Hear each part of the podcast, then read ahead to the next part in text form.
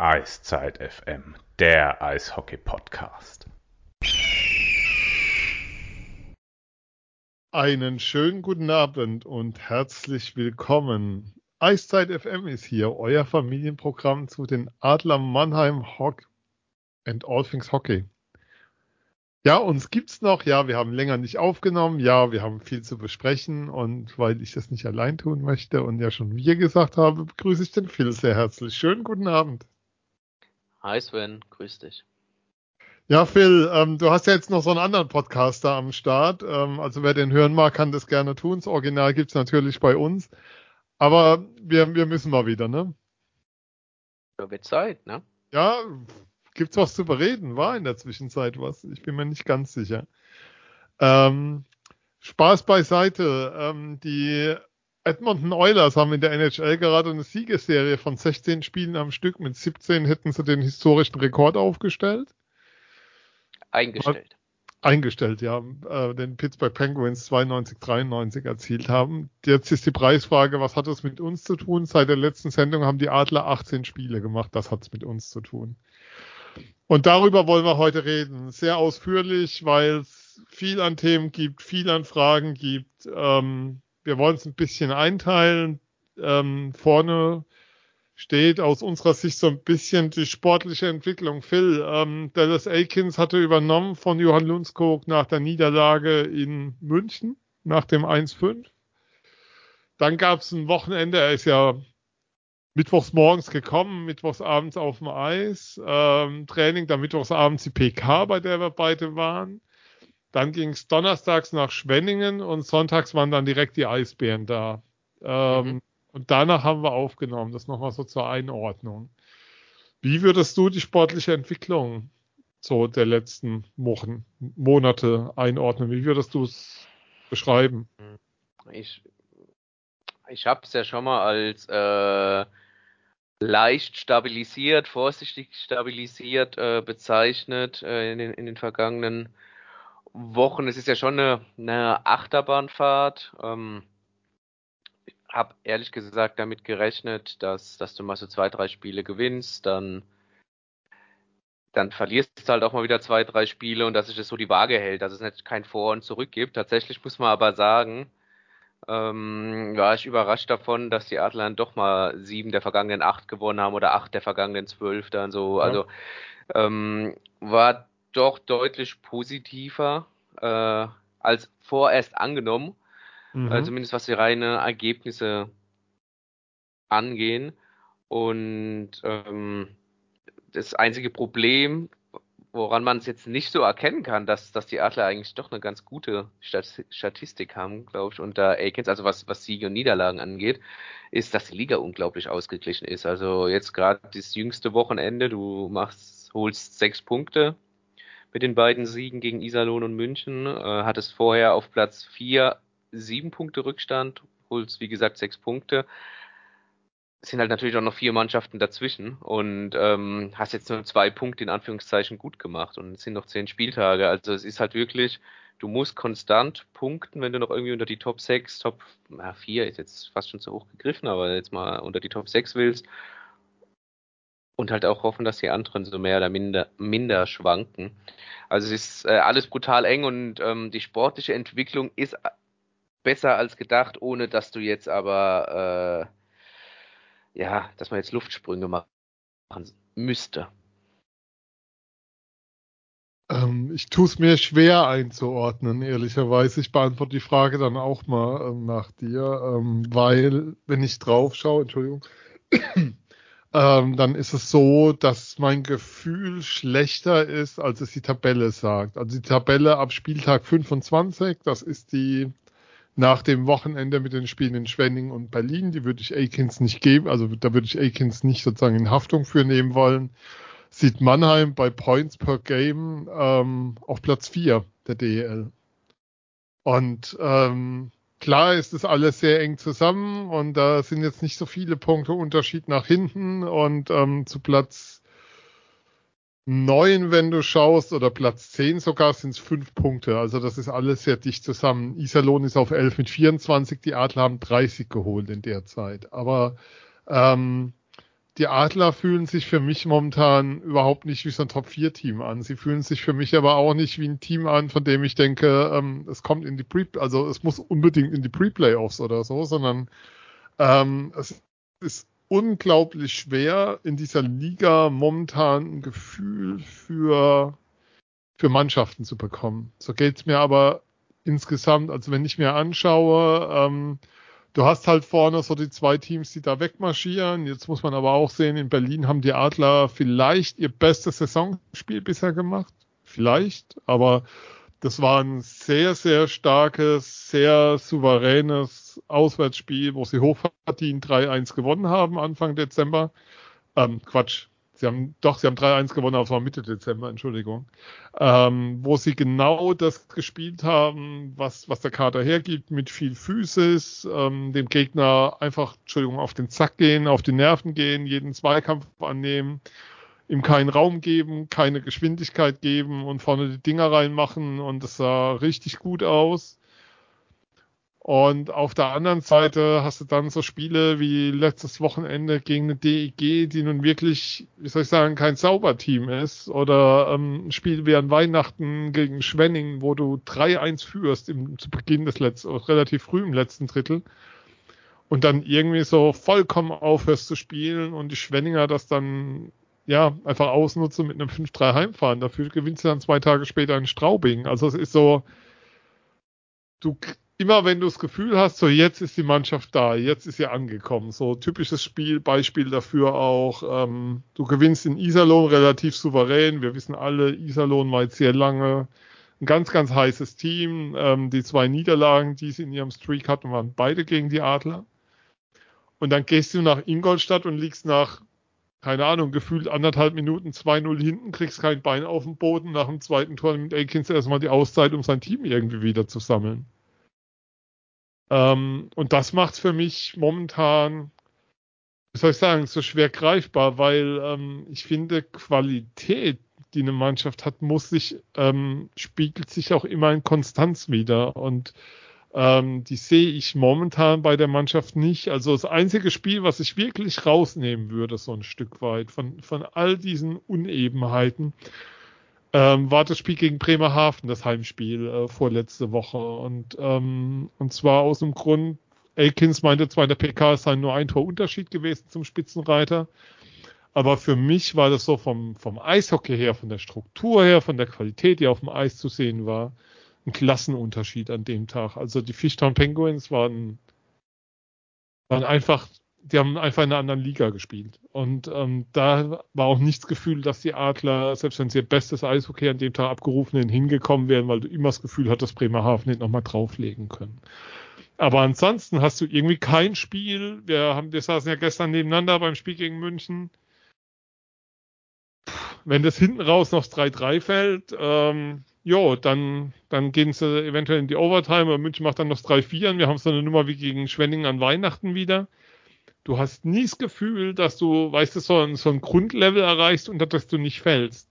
Sondern du hast immer das Gefühl, es kann mal einen Ausschlag nach oben geben, aber es kann genauso gut nach unten gehen und du weißt mal nie, was du bekommst. Hm. Ja, das, also, das ist ja was, was wir halt schon die ganze Saison über besprechen. Du hast halt nie ein Spiel, was du wirklich über, wirklich über 60 Minuten komplett durchziehst und wo du weißt, du hast von der ersten bis zur letzten Minute im Griff. Kannst du vielleicht auch nicht, aber eigentlich sollte es schon ähm, der Anspruch sein, aber dieses Spiel, das würde mir jetzt keins einfallen. Hast du, hast du so im Prinzip nicht. Berlin auswärts, ja, das kommt vielleicht relativ nah dran äh, an so ein, mhm. an so eine, ja, so eine Schablone, an so eine Blaupause, aber äh, ja, ansonsten hast du diese Spiele, sind alle eng. Oder du verlierst halt mal hoch. Aber so die, die, die du gewinnst, die sind alle relativ eng. Der Standardsatz wäre ja jetzt zu sagen, hey, es ist die Liga, es ist eine enge Liga, es ist eine umkämpfte Liga. Und dann haben wir noch Verletzte, wobei, die will ja keiner erwähnen. Wir, wir werden es heute trotzdem natürlich drüber reden. Ähm, aber was machen wir denn damit? Also ist es dann ein Qualitätsthema? Ist es ein Kopfthema? Wie schätzt du es ein? Es ist. Es ich bin hier nicht für die leichten Fragen heute. Viele Punkte, viele Punkte. Natürlich, äh, ähm, die Verletzten hast du angesprochen, wenn du durchgehend in der Saison die vier Stürmer ausfallen, und zwar vier qualitativ hochwertige Stürmer, die dann auch noch du nachverpflichtest, nachverpflichtest dann dir da ein Stürmer auch sein Karriereende gibt, also die da auch nochmal abspringt. Ähm, Tyler Ennis, ähm, das ist alles, natürlich nicht alles einfach zu verkraften. Und ähm, jetzt hast du mal, ich glaube sogar am Freitag gegen Iserlohn war mit das erste Spiel, wo du nur noch zwei Verletzte hattest. Allerdings äh, kam ja kam ja Matthias Blachter zurück, ist direkt wieder Broske verletzt. Also es sind schon die ganze Saison so bei den Adlern, dass mal viele verletzt waren und wenn die wieder zurückkommen, dann dann trifft's ein anderer. Also du hast nie die volle Kapelle. Brauchst du vielleicht auch nicht, dafür hast du einen tiefen Kader, aber es sind halt auch oft immer bedeutende Spieler, obwohl ich kein Fan davon bin, jetzt von bedeutend und weniger bedeutend äh, zu sprechen, aber sagen wir von hoher, hoher Qualität einfach Spieler oft. Ähm, und natürlich wird es dann auch irgendwann zur Kopfsache, klar. Und, und dann sprechen, und wenn du dann über einen längeren Zeitraum gemischte Ergebnisse äh, oder schwammische Ergebnisse einfährst und halt ganz lang auf 8 und 9 verweilst und dann auch die Statistiken, wenn du dir die anschaust, äh, genau auch das Aussagen, sei es Special Teams, sei es Corsi-Werte etc., dass du dann auch genau dahin gehörst. Klar, sprichst du dann auch früher oder später über die Qualität. Ja, das wäre ja genau sozusagen jetzt meine Frage, weil wenn ich mir die Spielerstatistiken anschaue und ich schaue sie mal für die ganze Saison an, bewusst, die Topscorer. Also ich schaue mal die Topscorer für die ganze Saison, dann stehen da ähm, aktuell ähm, unter den ersten sieben insgesamt stehen da zwei Verteidiger und es stehen drei Spieler, die ähm, ungefähr ein Drittel, Minimum ein Drittel, also ein Drittel der Spiele etwa nicht gemacht haben. Bei Way ist es etwas weniger. Hm. Das kann doch nicht der Anspruch von einem Kader wie Mannheim sein. Wir reden über ähm, Kader, wir reden ja immer von Qualität, von Tiefe, bester Kader und tralala, was wir, was wir ja auch selbst, also es ist ja die Überzeugung, dass da eine Qualität vorhanden ist. Es ist ja kein Schönreden oder was tun, also wenn wir drüber reden. Aber ähm, das kann doch nicht der Anspruch von einem Kader sein, der diese Tiefe hat und der diese Spieler umfasst. Mhm. Also ja, vor, vor der Saison hat ja auch Axel mal davon äh, gesprochen, um jetzt mal ein bisschen zurückzuspulen, dass man mehr versucht, diese Rollen zu finden. Ne? Aber ich bin ja, mhm. also ich bin ja dann trotzdem voll bei dir, dass es dann aber dennoch nicht sein kann, dass diese, dieser Gap, diese Lücke einfach so groß ist zwischen den anderen Reihen. Man spricht ja immer von, ja, äh, ähm, davon, dass dann Spieler in die Bresche springen, die ähm, ja, die, die der verletzten Spieler dann ersetzen, die quasi Rollen ausfüllen, die sie zuvor halt nicht hatten, mehr Eiszeit bekommen, etc., bla bla. Es hört sich in der Theorie immer gut an, so einfach ist es nicht und es zeigen ja auch die Adler, dass es so einfach nicht ist, weil viele, ja, manches zwar funktioniert hat, aber bei Weitem noch nicht alles und manche einfach nicht diese Rolle ausfüllen können, die halt andere Spieler haben, äh, so schnell eins zu eins, dann hast du diese ganze Saison über unerklärliche Formschwächen tatsächlich, auch ähm, als es mal die Zeit gab, als einfach mal ja, was, was, ja, fast zwei Spiele lang kein Tor gemacht haben, oder über zwei Spiele mhm. waren es sogar, äh, kein Tor geschossen haben, was, was eigentlich unvorstellbar ist mit, mit dieser Qualität auf dem Papier, die du hast, dann hast du gefühlt in dieser Saison auch oft gehabt, dass wenn ein Spieler heiß gelaufen ist, hat er sich verletzt oder wurde krank. Ähm, das jetzt keine Ausrede sein soll, aber das ist einfach ein, ein Fakt. Und du hast dann dieses Gefühl, ja, die Mannschaft konnte irgendwie nie richtig in Schwung kommen, entsprechend auch durch die Ausfälle nie ein Rädchen in das andere greifen und das zieht sich halt komplett durch und das ist äh, natürlich mega gefährlich. Äh, davon hatten wir es auch schon öfter in der Vergangenheit, gerade wenn es dann Richtung Endrunde geht, Richtung Playoffs, wo halt diese Rädchen schon längst ineinander greifen müssen und wo du dir schon Sachen aufgebaut haben musst, auf die du dann in den Playoffs zurückgreifst, vor allem wenn es halt nicht läuft oder auch zurückgreifen musst, dass es überhaupt läuft. Ja, also mein Punkt ist halt einfach, dass ich schon erwarte von so einem Kader, ähm, ich, ich nenne jetzt auch mal einfach ein paar Namen und es geht nur um die Zahlen. Es geht jetzt nicht darum, einzelne Spieler oder was zu kritisieren, also sozusagen nach vorne. Aber wenn ich sehe, ähm, David Wolf 37 Spiele, 16 Punkte. Jordan Swartz 32 Spiele, 16 Punkte. Der ist dann noch bei 0,5 pro Spiel. Ähm, Tyler Goodell, ähm, 42 Spiele, 15 Punkte, 7 Tore. Tom Kühnhagel, 36 mit 14. Ähm, dann kommt schon Corbinian Holzern. Stefan Leubel hat ganze vier Saisontore bisher. Der trifft in jedem achten Spiel.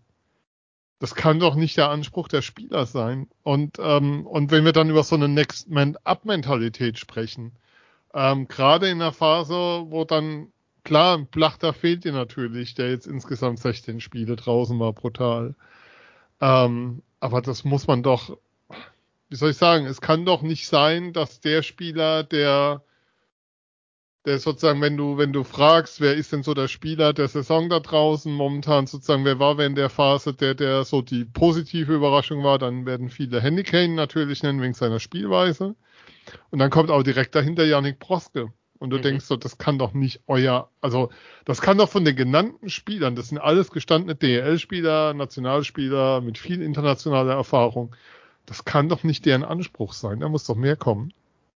Ja, ist es mit Sicherheit auch nicht. Aber es ist ja auch ganz schwer zu sagen, wo, woran das liegt, ne? Ja, weil, weil du kannst halt so, bei jedem. so viele auf einmal erwischt einfach. Dass, dass du mal eine schlechte Saison spielst, selbst mit einem Spieler, der solch eine Vita hat, äh, passiert. Kann, kann mal passieren. Ob du dann in der nächsten Saison noch bei diesem Team bist, ist dann eine andere Frage. Ähm, aber sowas passiert. Sowas, äh, das sind sie halt die ersten, aber dass es bei so vielen Spielern passiert, das ist doch die entscheidende Frage. Und vor allem viel entscheidender, warum? Das ist, ja. Ja, und dann bist du halt bei, bei, bei vielen, vielen Fragen, auf die wir auch keine Antwort haben, weil wir auch nicht in die Kabine reingucken. Um ja, oder, oder in, in, den Kopf des Spielers an sich. Ja. Es muss ja also klar, Kabine, Mannheim immer großes Thema, gerade in den vergangenen Jahren, wird auch gern drauf zurückgegriffen, aber vielleicht ist es auch einfach, also ja, das sind ja alle Individuen, vielleicht ist auch ein ja. Spieler an sich mal, also, weil auch wenn die Kabine in den vergangenen Jahren problematischer waren, so, so Formschwächen von so vielen Spielern, kann ich mich jetzt müsste ich ja, mir ein paar Minuten Zeit nehmen, um zu überlegen. Da müssen wir mal weit zurückgehen. Wann das schon mal, Aber ich stell, schon mal vorgab, äh, vorkam, ja. Ich überbrück's mit einer anderen Frage. Wir reden ja von einem wirklich tief besetzten Kader. Ähm, vieles, was so als Star in der DL gilt. Ähm, Gibt es eine Mannschaft, fällt dir ein anderes DL-Team ein, das von einem einzelnen Spieler so abhängig ist wie die Adler von Matthias Blachter?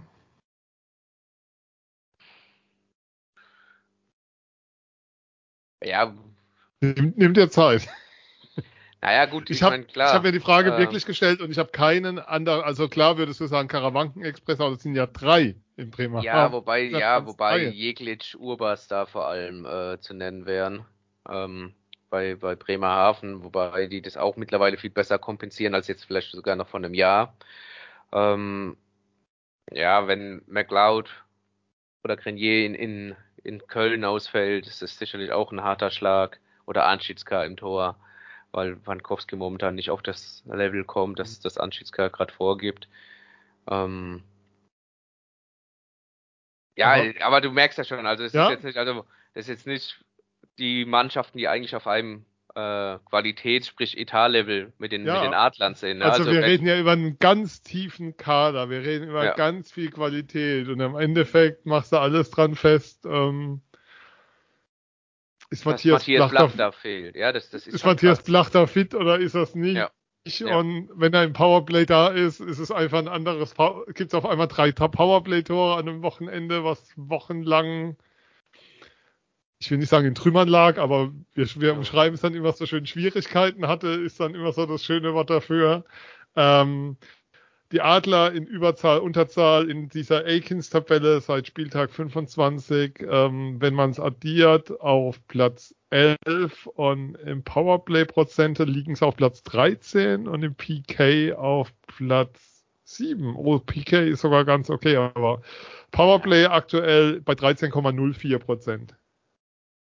Also PK wurde, ja, also wenn das Wochenende jetzt schon reinspielt, klar. Powerplay, ja.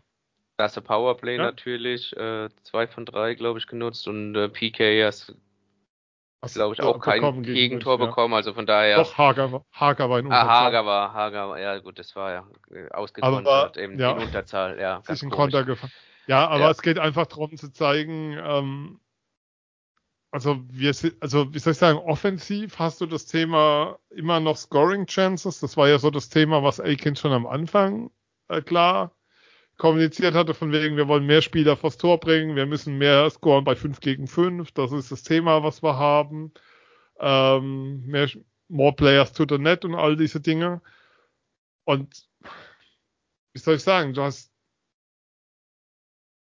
du kriegst es nicht hin, diese Thematik zu lösen von der Abhängigkeit von einzelnen Spielern.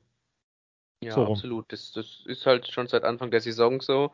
Witzig, weil du sagst, äh, mehr scoren bei 5 gegen 5. Die Adler haben ja fast vor, also während der Verletzung von Blach da ja fast nur bei 5 gegen 5 gescored. das ist ja eigentlich der Witz, dass du so ein schlechtes äh, Powerplay hast und äh, das PK jetzt auch nur im Mittelfeld äh, rumdümpelt, dass du dann trotzdem noch so auf dem achten Platz, bis 8., 9. war ja die ganze Zeit da mit Ingolstadt Ja. ein bisschen, jetzt konntest du dich ein bisschen absetzen, hast mehr Tuchfühlung Richtung Platz 6, aber ähm, ja, zeigt ja eigentlich dann daraus, dass du doch bei 5 gegen 5 doch eine gute Rolle spielst, wenn du so, Ähm, aber so ein Quatsch-Powerplay hast. Ne? je- jetzt kommt, jetzt kommt der Metzger wieder und sagt, der Gold Differential bei 5 gegen 5 ist minus 1. das ist, also, was man ja auch sagen muss, wenn man sich die Statistiken anschaut, Ja, egal die ganze auf Saison welch, oder jetzt die vergangenen 16 Spiele? die, die vergangenen 18, Sp- seit Spieltag Ja. 25. Okay, okay. Ähm, das ist ja auch sowas, egal auf welche Statistik du schaust. Wir kommen ja dann auch noch auf das Thema Abwehr und haben da ja auch eine Frage, eine Frage bekommen zu einem Spieler und so weiter. Ähm, egal, wo du reingreifst, es, du findest nirgends Gold, außer, außer bei der 22 momentan. Also egal, in welche Statistik du guckst, die Adler sind einfach kein sind maximal DL-Durchschnitt. Also die Statistik zu finden, wo sie gehoben sind. Ich kenne jetzt, ich habe jetzt ehrlicherweise vor dem, vor der Sendung mir nicht noch die Fangquoten angeschaut, ob, ob Tiefensee oder Brückmann da irgendwie weiter oben ist. Ich glaube es ehrlicherweise nicht so ganz. 90 Ähm. und 89 Prozent, Komma irgendwas. Wobei man auch sagen muss, die zwei kann man echt rausnehmen aus dem Ganzen. Also gerade ähm, Tiefensee gestern wieder mit einem Riesenspiel. Finde, da gibt's relativ wenig Diskussionsbedarf auf der Torhüterposition. Weiß nicht, ob du es anders siehst. Nö. Nö. Also ist, Ja. ist absolut, äh, absolut tauglich, was, was die Jungs zeigen. Ja, ist jetzt nicht, dass es an, an denen liegt. Ja, ähm, aber egal, wo du hingreifst, Expected Goals, was auch immer, die Adler sind einfach mediocre, wäre so das Wort. Also so komplett im Mittelmaß dieses Jahr irgendwie. Es gibt nichts, wo du, wo du mal sagst, oh, da sind sie aber richtig gut oder so. Ähm, es gibt einfach, es ist durch die Bank, die verdienen das, wo sie stehen, einfach. Und, Mhm. und das ist wirklich dann noch nicht mal die Lundskog-Zeit, sondern das ist rein auf die Akins-Zeit geschaut. Also egal, wo du reinguckst, du findest, du findest keine gute Werte. Ähm, ja, Ja, Ähm. sorry, aber dann ist es ja, aber es ist ja trotzdem paradox irgendwo, ne? Dass, äh, man guckt auf die Akins-Zeit, du bist überall Durchschnitt, du stichst nirgendwo heraus, aber nach Punkten bist du trotzdem auf Platz 4, auch wenn alles eng ist, keine Ja. Frage. Aber es ist doch, tro- Ja, ja, ja. ist, doch, ist doch komisch. Weil, weil die anderen halt, also ähm, du bist, ja, es ist insgesamt ist halt, es zeigt halt auch, wie eng dieses Jahr die Liga ist. Also das ist ja auch sowas, was dieses Jahr auffällt. Es geht für jedes Team von 1 bis 14. Wir haben jetzt Ende Januar. Das war früher die Phase, wo äh, Vereine wie Krefeld und so dann ihre Spieler so langsam auf, dem Markt, auf den Märkten Europas angeboten haben, um Kohle zu sparen. Ähm, es geht für jedes Team noch um verdammt viel. Also Iserlohn kann Zehnter werden am Ende der Saison, sie können Vierzehnter werden. Ingolstadt kann auch Sechster werden oder halt Neunter, wo sie momentan stehen. Die Adler können, das Platz vier genannt, würde ich jetzt nicht, also nicht als Ziel, aber es sind, glaube ich, fünf Punkte. Ich habe es jetzt gerade, ich habe es jetzt gerade nicht offen, ehrlich gesagt. Punkte Ähm, auf Platz 4, ja. ähm, das heißt, zehn Spiele, da ist noch so viel drin und oben da ist das Rennen zwischen Berlin und Bremerhaven vollkommen offen, wer erster wird. Also ich glaube nicht, dass Straubing da nochmal ranreicht. Vielleicht ist Straubing so das einzige Team, was momentan schon so ein bisschen, bisschen zwischen gut und böse ist als Dritter. Mhm. Wobei mhm. ich mir nicht ganz sicher bin, ob die es so geil finden würden, wenn Mannheim Sechster wird und dann wieder eine Viertelfinalserie gegen Mannheim spielen. Ähm, also am Rande. Aber das heißt, diese Liga ist dieses Jahr auch so, so eng. Ich meine, guck dir an im Keller. Augsburg gewinnt gegen München. Ähm, was war am Donnerstag Düsseldorf gewinnt gegen Straubing. Die gewinnen, also wie soll ich sagen, die müssen ja alle die spielen ja momentan alle um ihr Leben, die da unten drin sind, die, die fünf Teams. Gefühl. Also das ist auch das Gefühl, es geht, also das ist das Besondere an der DL dieses Jahr. Letztes Jahr hattest du ja relativ früh klar, dass ähm, dass die Steelers das letzter werden. Du hattest relativ früh auch klar, dass Augsburg vorletzter wird. Das war dann irgendwann auch absehbar. Und dieses Jahr, wenn ich dir sagen würde, tipp mal die Endtabelle, dann wüsstest du so ungefähr, okay, die auf 1, 2, die auf 3, dann haben wir irgendwie so 4 bis 9. Da kann man mal gucken, wie wir das mixen.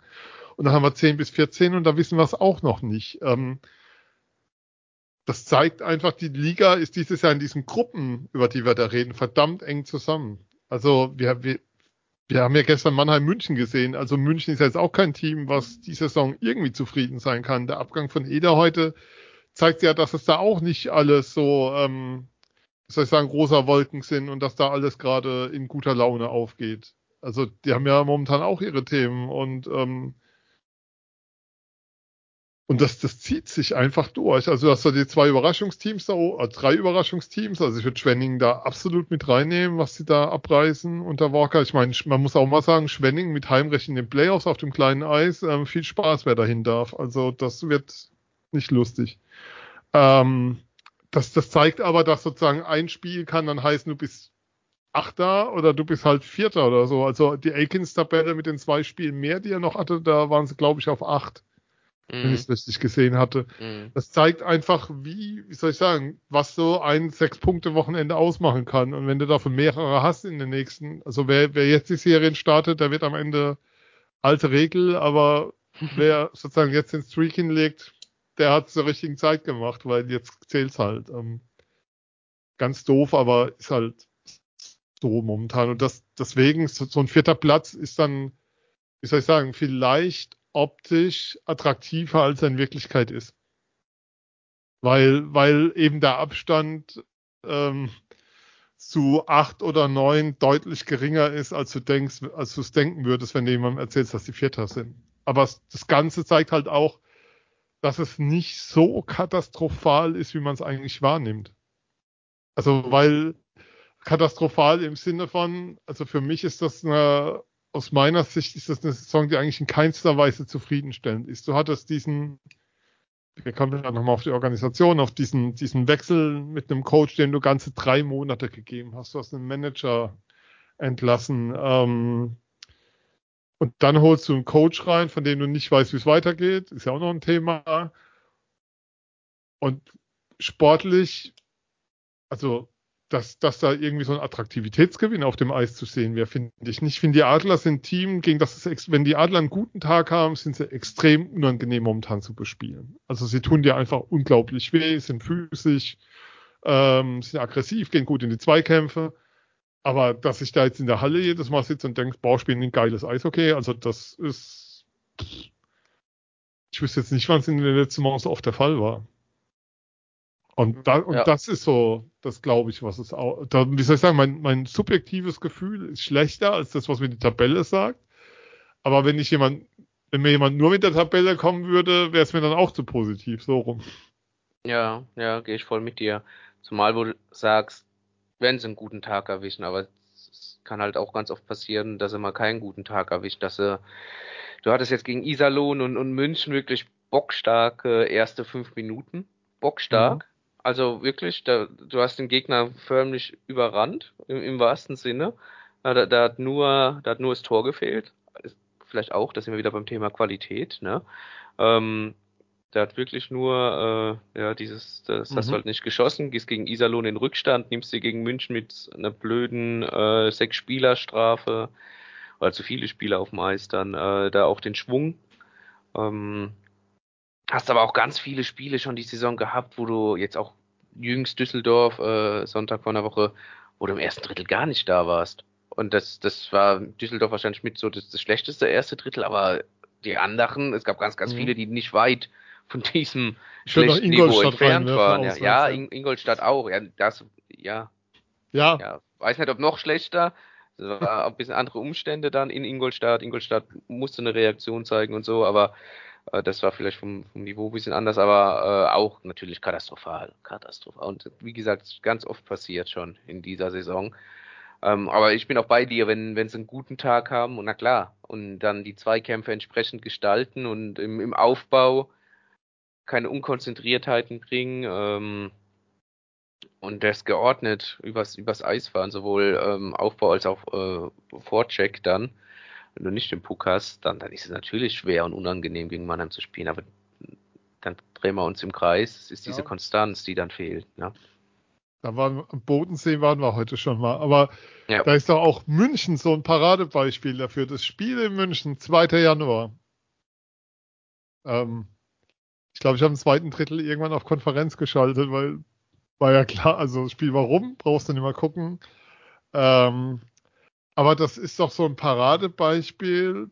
Also wie soll ich sagen, München ist ein Team, wenn sie es schaffen, ihre Geschw also für mich sind die Adler dieses Jahr ein Team, das immer im Wettbewerb mit dem Gegner darum steht. Also wenn wenn es denn einer ist, der der Geschwindigkeit hat. Also ich nehme jetzt mal Berlin, ich nehme mal München rein, ich nehme Bremerhaven mit rein. Das sind so so drei Teams, die man da Schwenning vielleicht auch in wobei naja, aber ich nehme mal die drei mit rein.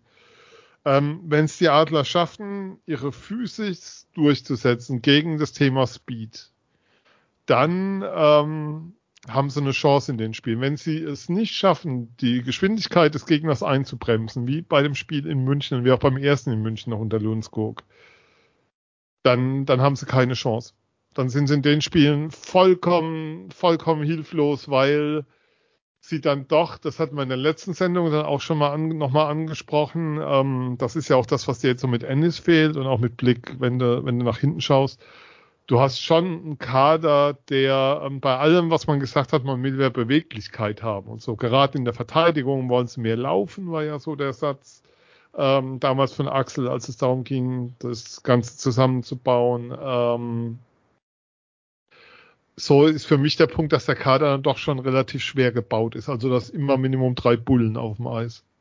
Und das sind natürlich dann Jungs, die dir ähm, in Sachen Geschwindigkeit, die einfach Probleme haben, da mitzugehen, die es einfach nicht können, was ja, was ja auch kein Vorwurf ist, sondern sie einfach andere Art Eishockey haben. Und dann ist die Frage, wie kriegst du deinen Stil durchgesetzt? Und wenn es ein Team schafft, ähm, ich weiß noch damals im ersten Spiel hat München eigentlich nur den Wert drauf gelegt, diese Reihe und Plachter und Way im eigenen Drittel zu beschäftigen und nach dem Motto, mit dem Rest werden wir schon fertig. Und ähm, da war dieses Münchenspiel ein wirkliches Paradebeispiel dafür. Das Spiel in Ingolstadt, das 0-4, das waren auch ähm, Unaufmerksamkeiten, aber waren auch Geschwindigkeitsthematiken. Und ich glaube, das ist was, ähm, wo es dann spannend wird, inwieweit ihnen das auf die Füße fallen wird noch im Laufe der Saison, also wenn es dann länger wird im Laufe der Saison oder wie weit sie das kompensieren können, eben, eben über diese anderen Attribute, die sie haben. Aber ich glaube, ähm, dass ihnen das fehlt im Kader, dieses, dieses Thema ein Stück weit. Und ich glaube, dass ihnen auch vor allem auch in der Verteidigung fehlt. Ja, vor, vor allem da. Also deswegen ist ja, also Chris Bennett bringt natürlich Geschwindigkeit mhm. rein, mhm. auch ein Daniel Fischbuch, äh, der ja ja passend zum Rest des Kaders, ja nur Phasen hat, wo er richtig ja scored, ja. richtig abgeht und dann halt aber auch wieder Phasen hat, wo wo es manchmal gar nicht auffällt, dass er eigentlich äh, mitspielt. Ähm, bringt ja auch dir gewisse Geschwindigkeit rein und wenn du auch das sagst, die Geschwindigkeit des Gegners ähm, einzudämmen, da ist ja auch ein Matthias Blachter unglaublich wichtig, wenn, wenn er diese Ruhe am Puck hat und auch diese, diesen Puck abschirmen kann und alles, ne, was auch zum Beispiel ein Henny Kane kann, auch ein Godet äh, mit, mit Abstrichen, der dann oft den, den Puck aber zu lang hält oder jetzt auch wie gegen München dann vielleicht äh, den schwierigen Pass nochmal sucht und dann den Puck im eigenen Drittel verliert, aber auch der kann das natürlich. Ähm, ja, aber gehe ich natürlich so äh, mit dir mit, dass du da eigentlich auch mehr Geschwindigkeit brauchst, wenn du dich da äh, auf einem Ding betteln willst, wenn es halt auf einem anderen Weg nicht geht, eben die Geschwindigkeit des Gegners einzudämmen. Ja, ähm, und da tut ja natürlich, du hast ja vorhin schon erwähnt, Tyler Ennis auch sehr, sehr weh, weil das natürlich genau so ein Spieler war, den, der dir da jetzt fehlt. Also von der Art her. Ähm, wir wurden ja auch schon gefragt. Ähm, äh, übrigens, Daniel Fischbuch ist in der Ära ähm, Dallas Aikens, man glaubt kaum, der Adler Top-Torschütze. Hm, ja, er hat ja, also die Adler haben ja, die Adler haben ja hier ja von, vom 15. Dezember bis, bis Ende des Jahres, wo ja immer traditionell sehr viele Spiele sind, glaube ich, auch die meisten Punkte in der Liga geholt, glaube mit Bremerhaven zusammen, weiß ich jetzt nicht 100 pro. Ja. Und ähm, Daniel Fischbuch war da auch der Topscorer, also ja, der Adler. Ja. Und ähm, wie gesagt, da, da hat er ein absolutes Hoch gehabt und ähm, auch zum Beginn der Saison ja auch ein absolutes Hoch, mit mhm. Champions Hockey League damals noch, aber dann halt auch immer so Phasen, wie gesagt, wo halt ein, ein bisschen abtaucht wo auch in der Reihe mit Way und Blachta, das war schon, das hat sehr, sehr gut gematcht damals, diese Reihe, Ab, muss man auch absolut, wieder sagen. Absolut, aber auch gefühlt jetzt äh, Blachter ja, mit Godet und Henny Kane und ja. äh, die strahlen jetzt auch plötzlich eine Torgefahr aus. Godet trifft, ähm, macht, also scored, punktet einfach, Henny Kane äh, scored und punktet, was jetzt auch nicht primär immer seine Aufgabe war. Ja. natürlich kann er das auch, aber Blachter ist natürlich auch ein Spieler, ähm, der seine Nebenleute einfach besser macht. Wir, wir landen immer wieder bei diesen einen Spieler. Ne? Heute, das ist ja, es ist Dreh- und Angelpunkt von allem. Und meine Frage und und ich denke halt in meiner komplett naiven Sichtweise auf das Ganze, wenn ich mir anschaue, wie viele Nationalspieler da drin sind. Wir haben Stanley Cup Champions, schon Stanley Cup Champion dabei. Ähm, kann es eigentlich nicht sein, dass du immer wieder da landest. Das ist sozusagen der zentrale Punkt. Aber ähm, lass uns dann auch nochmal auf die Verteidigung schauen. Ähm, Name, ähm, wir haben unsere Steadies um Fragen gebeten, also die uns unterstützen. Ähm, und ein Name, der da uns ein paar Mal entgegenkam, ist natürlich Jordan Murray, ist klar. Ähm, ich glaube, da ist keiner mit zufrieden. Punkt. Also das kann man nicht anders sagen. Ähm,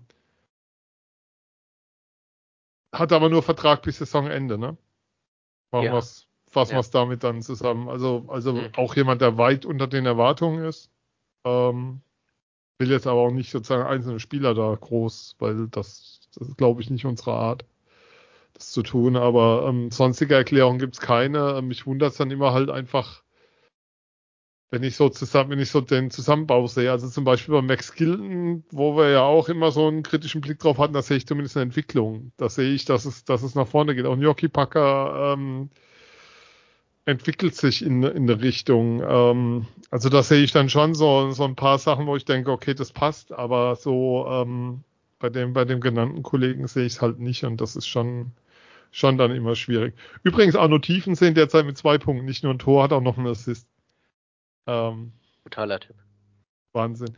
Äh, der kann, der kann einfach alles. Aber lass uns dann nochmal, ähm, ja, sportlich ist sozusagen die Erwartungshaltung weiterhin die Frage, kriegen sie Konstanz rein und kriegen sie mal so was wie eine Stabilität rein? Weil momentan, ich glaube, so aus meiner Sicht, wie gesagt, widerspreche gern, ähm, so echtes Grundthema, dass du um 19.29 Uhr noch nicht weißt, was du um 19.30 Uhr auf dem Eis bekommst. Ja, ja, also ja, deutliches Ja einfach. Es, es gab Saisons, hast du genau gewusst, was, was dich mhm. heute Abend zu, zu 90 Prozent zumindest erwartet und ähm, in dieser Saison ist es echt so, dass es dass du ganz schwer nur ein Gefühl entwickeln kannst, was, was da jetzt auf dich zukommt und dass es wirklich komplett in beide Richtungen einfach kippen kann. Ohne, ähm, ohne jetzt bei, bei, Siegen, wie gesagt, ohne ja. bei Siegen jetzt den Gegner aus der Halle zu schießen oder so. Also das, das ist eigentlich ziemlich sicher. Das hattest du diese Saison auch so noch nicht groß. Fast gar nicht. Ja, aber das, das ist, glaube ich, auch, wie soll ich sagen, nachdem, wie die Saison jetzt gelaufen ist, Natürlich. ganz der Anspruch. Also sowas wie die ersten zwei Drittel gestern war total okay. Also da ja, muss keiner was sagen. Um sehr, Willen. sehr gut. Du musst natürlich ja. die Umstände sehen, ist doch auch klar. Aber da, da drehen wir uns ja auch jetzt wieder im Kreis. Da müssen wir ja auch die Kiste ja. jetzt nicht nochmal aufmachen. Nein, das können wir vielleicht nicht. vor den Playoffs nochmal, aber du hast ja auch schon angesprochen, wenn du natürlich einen Umbruch machst und einen, und einen neuen Trainer holst und dann äh, nach drei Monaten wieder alles über den Haufen wirfst, dann ist das natürlich auch nicht einfach. Und es ist ja auch für Dallas Aikens nicht einfach, wenn du mitten in der Saison kommst, quasi einen Tag vor vom Spieltag auch anreist und sowas und dann Manager oder Trainer und Manager bist und dir einen Überblick verschaffen musst. Und dann, da kannst du ja noch so viele Jahre in der NHL auch äh, Head Coach sein. Das ist ja ein ganz anderes Umfeld, ein ganz andere äh, ja, Liga, vielleicht auf andere Art Eishockey zu spielen, andere Art Eishockey zu denken, auch drumherum, ähm, auch was mhm. Mannschaftszusammenstellung angeht. Ähm, und natürlich ist es nicht einfach. Und natürlich äh, ist es da ganz schwer, dann auch überhaupt vielleicht diese Konstanz zu finden. Das ist ja absolut menschlich ja. einfach am Ende des Tages dann auch. Schön ist es trotzdem nicht.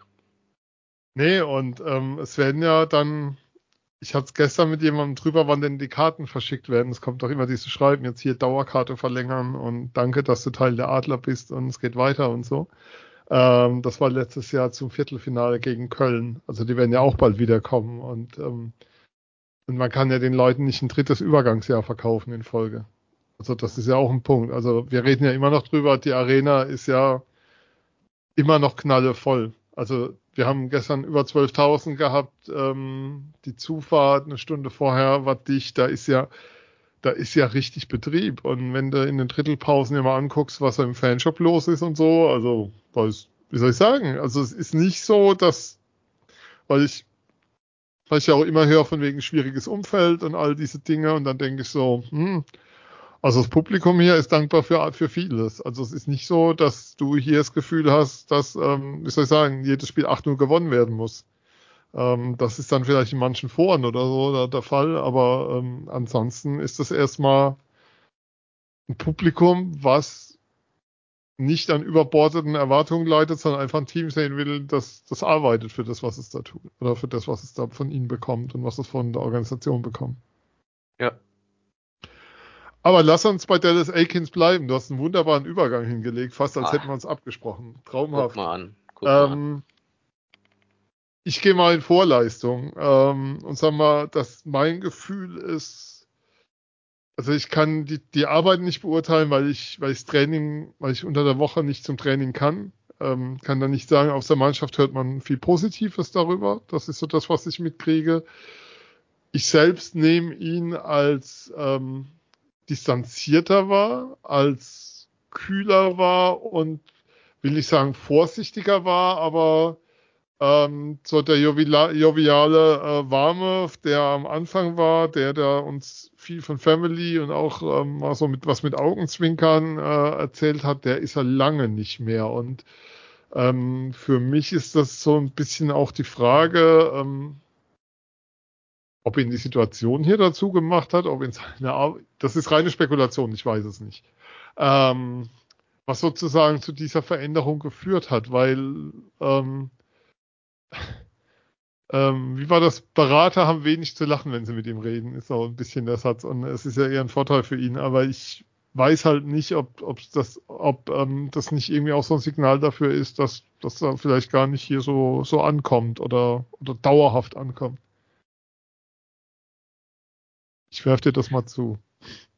Ähm, ja, äh, Dallas Aikens ist auf jeden Fall jemand, der sehr, sehr viel und natürlich lang arbeitet. Ähm, aber ich glaube, das ist auch grundsätzlich im, im äh, Eishockey-Business so, wenn dir dann ein Coach sagt, er ist um 6 Uhr oder um 7 Uhr in der Halle morgens, äh, dann, dann würden dir das alle 14 Coaches sagen. Er hat natürlich jetzt diese Doppelfunktion als äh, Trainer und Manager, also geht seinen Arbeitstag entsprechend länger und ähm, ganz ja, kurz. Erlaubt mir kurz den Werbeblock. Es gab ein sehr ausführliches Interview mit Dallas Aikens in einer Zeitung. Ich glaube, sie heißt Mannheimer Morgen. Kann man nachlesen. Sehr umfangreich, sehr viel Inhalt drin, sehr empfehlenswert. Lohnt auch ein Probeabo. Jetzt wieder zurück. So, absolut. Großes Echo, hat sich auch jeder drauf gestürzt. Ähm, drumherum. Äh, ja, aber klar, ähm, dass du vielleicht lockerer bist, wenn du irgendwo neu hinkommst und äh, vielleicht auch mal ein, zwei Monate bisschen, bisschen Pause hattest und jetzt da voll drin bist und natürlich auch merkst, dass, ähm, was aber glaube ich äh, ihm gar nicht unterstellen möchte. Er weiß natürlich, dass er, dass du da keinen Lichtschalter drückst, mhm. sondern aber, dass es ja auch, ähm, ja, schwer ist, ein schweres Unterfangen ist und dass sie halt die manche Sachen anders laufen, ähm, dass du dann vielleicht nicht mehr ganz so ja zugänglich bist. Weiß nicht, ob er überhaupt zugänglich war am Anfang, aber ähm, gefühlt hat vielleicht jetzt nicht mehr so zugänglich wie am Anfang. Ist vielleicht auch einfach ähm, einfach klar, wenn, wenn, du das Interview angesprochen hast, äh, da hat er ja auch einen, einen Satz gesagt, weil da ähm, die Frage gestellt wurde, auch mit der Zusammenstellung für den Kader, dass er gerade in Deutschland oder ja, oder gerade in den europäischen Ligen gerade die einheimischen Spieler schon recht früh Verträge für die kommende Saison haben. Da gab es ja die Antwort, paraphrasiert wie, ähm, ja, wenn ich höre, so was haben wir schon immer gemacht, egal ob das im Privaten, in, in Sport oder in der Firma ist, äh, dann mache ich es mach erstmal anders, weil dann hat es ja nicht funktioniert. Ja, klar, kann man grundsätzlich äh, so sehen, aber in Sachen Kaderzusammenstellungen des 13 andere Teams so machen, dann, dann kriegst du wahrscheinlich Probleme am Ende. Und ähm, ist schon relativ schwierig. Aber man kann es auch nicht wirklich bewerten, weil man bekommt nichts mit. Also Dallas mhm. Aikens ist da schon sehr, sehr bedacht, äh, alles, was er macht momentan. Und gerade was das, die Manager-Sache angeht, er hat auch von Beginn an gesagt, er hat sich die Vertragssituation angeguckt und er bewertet jeden Spieler. Ähm, so viel weiß man, aber irgendwelche Tendenzen, sonst irgendwas. Also da hat er eine große Decke mitgebracht und da ist alles schön, mhm. schön darunter. Also das ähm, kann man vielleicht jetzt so an dieser Stelle mal sagen. Und Ruhe, aber dann lass uns doch ähm, da direkt dabei bleiben. Dann lass uns doch erstmal auf das Thema ähm, Neuverpflicht Neuverpflichtungen schauen, ein Stück weit, weil was wir halt schon ähm, an Fragen auch bekommen haben, war so ein bisschen, hey, hört mal zu, Leute, überall ist Bewegung. Wir hatten es jetzt heute mit Eda, der über Zug nach Berlin geht. Ähm, der Zug hat keine Bremse, fiel mir natürlich direkt ein. Brutal, brutale Wortspiele hier. Das ist echt die Hölle. Ähm, Tuomi, der nach Köln geht, ähm, Alex Ehl, der in Düsseldorf verlängert hat, so, also wie soll ich sagen, der Markt an interessanten deutschen Stürmern ist jetzt nicht allzu groß gerade. Und die müssen ja, also Verteidigung wissen wir, Kelble, Vorler, Torhüter müssen wir überhaupt keine Diskussion führen. Äh, Brückmann hat noch Vertrag, Tiefensee hat, glaube ich, auch noch Vertrag, wenn ich es richtig weiß. Und ja, ähm, Tiefensee hat auf jeden Fall Vertrag. Die Frage ist, ja, was, was äh, Dallas ja, macht, da bist du halt abhängig von. Also, also. Dallas Aikens wird ihn halten wollen, ähm, ja, Nein, aber, aber nee, ähm, da, wird, da wird nichts passieren. Also das, da bin ich mir sehr, sehr sicher. Also wenn du dir das Alter von den Goalies anschaust, ähm, die sozusagen dann eventuell mal den Ruf bekommen, da ist er, da ist er noch weit von weg. Ähm, also da, da hat man, da hat man kein Thema momentan. Ähm, Sprechen wir mal drüber, wenn es soweit ist, aber fahr, fahr gerne fort. Du, ähm, du weißt ja, ähm, meinungsstark und ahnungslos. Ähm, als ein Mann über 40 ist das doch die Grundlage für einen Podcast, dachte ich immer. Nein, also da bei, da würde ich dir eine Wette anbieten, sogar bei, ähm, bei Tiefensee, dass wir den auch nächstes Jahr in Mannheim sehen.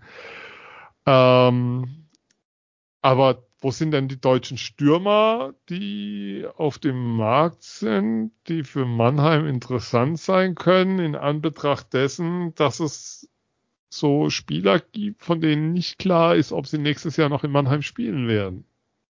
Stürmer. Also wo es sozusagen offen ist. Also jetzt der Name David Wolf hat ja bei, bei Mannheim bei euch gesagt, äh, von wegen Mannheim oder nix. Also ähm, wer spielt nochmal ein Jahr in Mannheim oder er beendet seine Karriere, weil er sich nicht vorstellen kann, gegen die Jungs zu spielen. Ähm, da ist zumindest mir mal zu Ohren gekommen, dass es da wohl ein Angebot vom anderen DL-Club gab, aber ähm, das steht ja nicht zur Debatte. Ähm, was ich aber auch weiß, ist, dass mit ihm bis bislang, bis in die Saison hinein nicht über eine Vertragsverlängerung gesprochen wurde. Was bei Akins passiert ist, ähm, kann ich dann wie du an der Stelle, also das mit der Decke trifft ziemlich gut, unter der alles drunter liegt und die er da drüber liegt. Ähm, das ist schon so ein Punkt. Und ähm, Jetzt greifen wir mal das Gerücht auf. Ähm, es gibt ja diese Gerüchte, dass Stefan Leubel nach Straubing geht, ähm, wobei die wohl äh, wieder eher zurückgegangen sein sollen. Aber jetzt mal angenommen, das wären, das wären zwei Stürmer, die dir fehlen. Wo wäre denn ohne jetzt damit zu sagen, dass das Wolf nicht verlängert wird und, und Leubel geht, aber wo wäre denn der Ersatz auf dem Markt? Wo wären denn noch die Stürmer in Deutschland, die noch nicht irgendwo anders untergekommen sind? So, also nachdem Leubel, es auch Föder verlängert hat.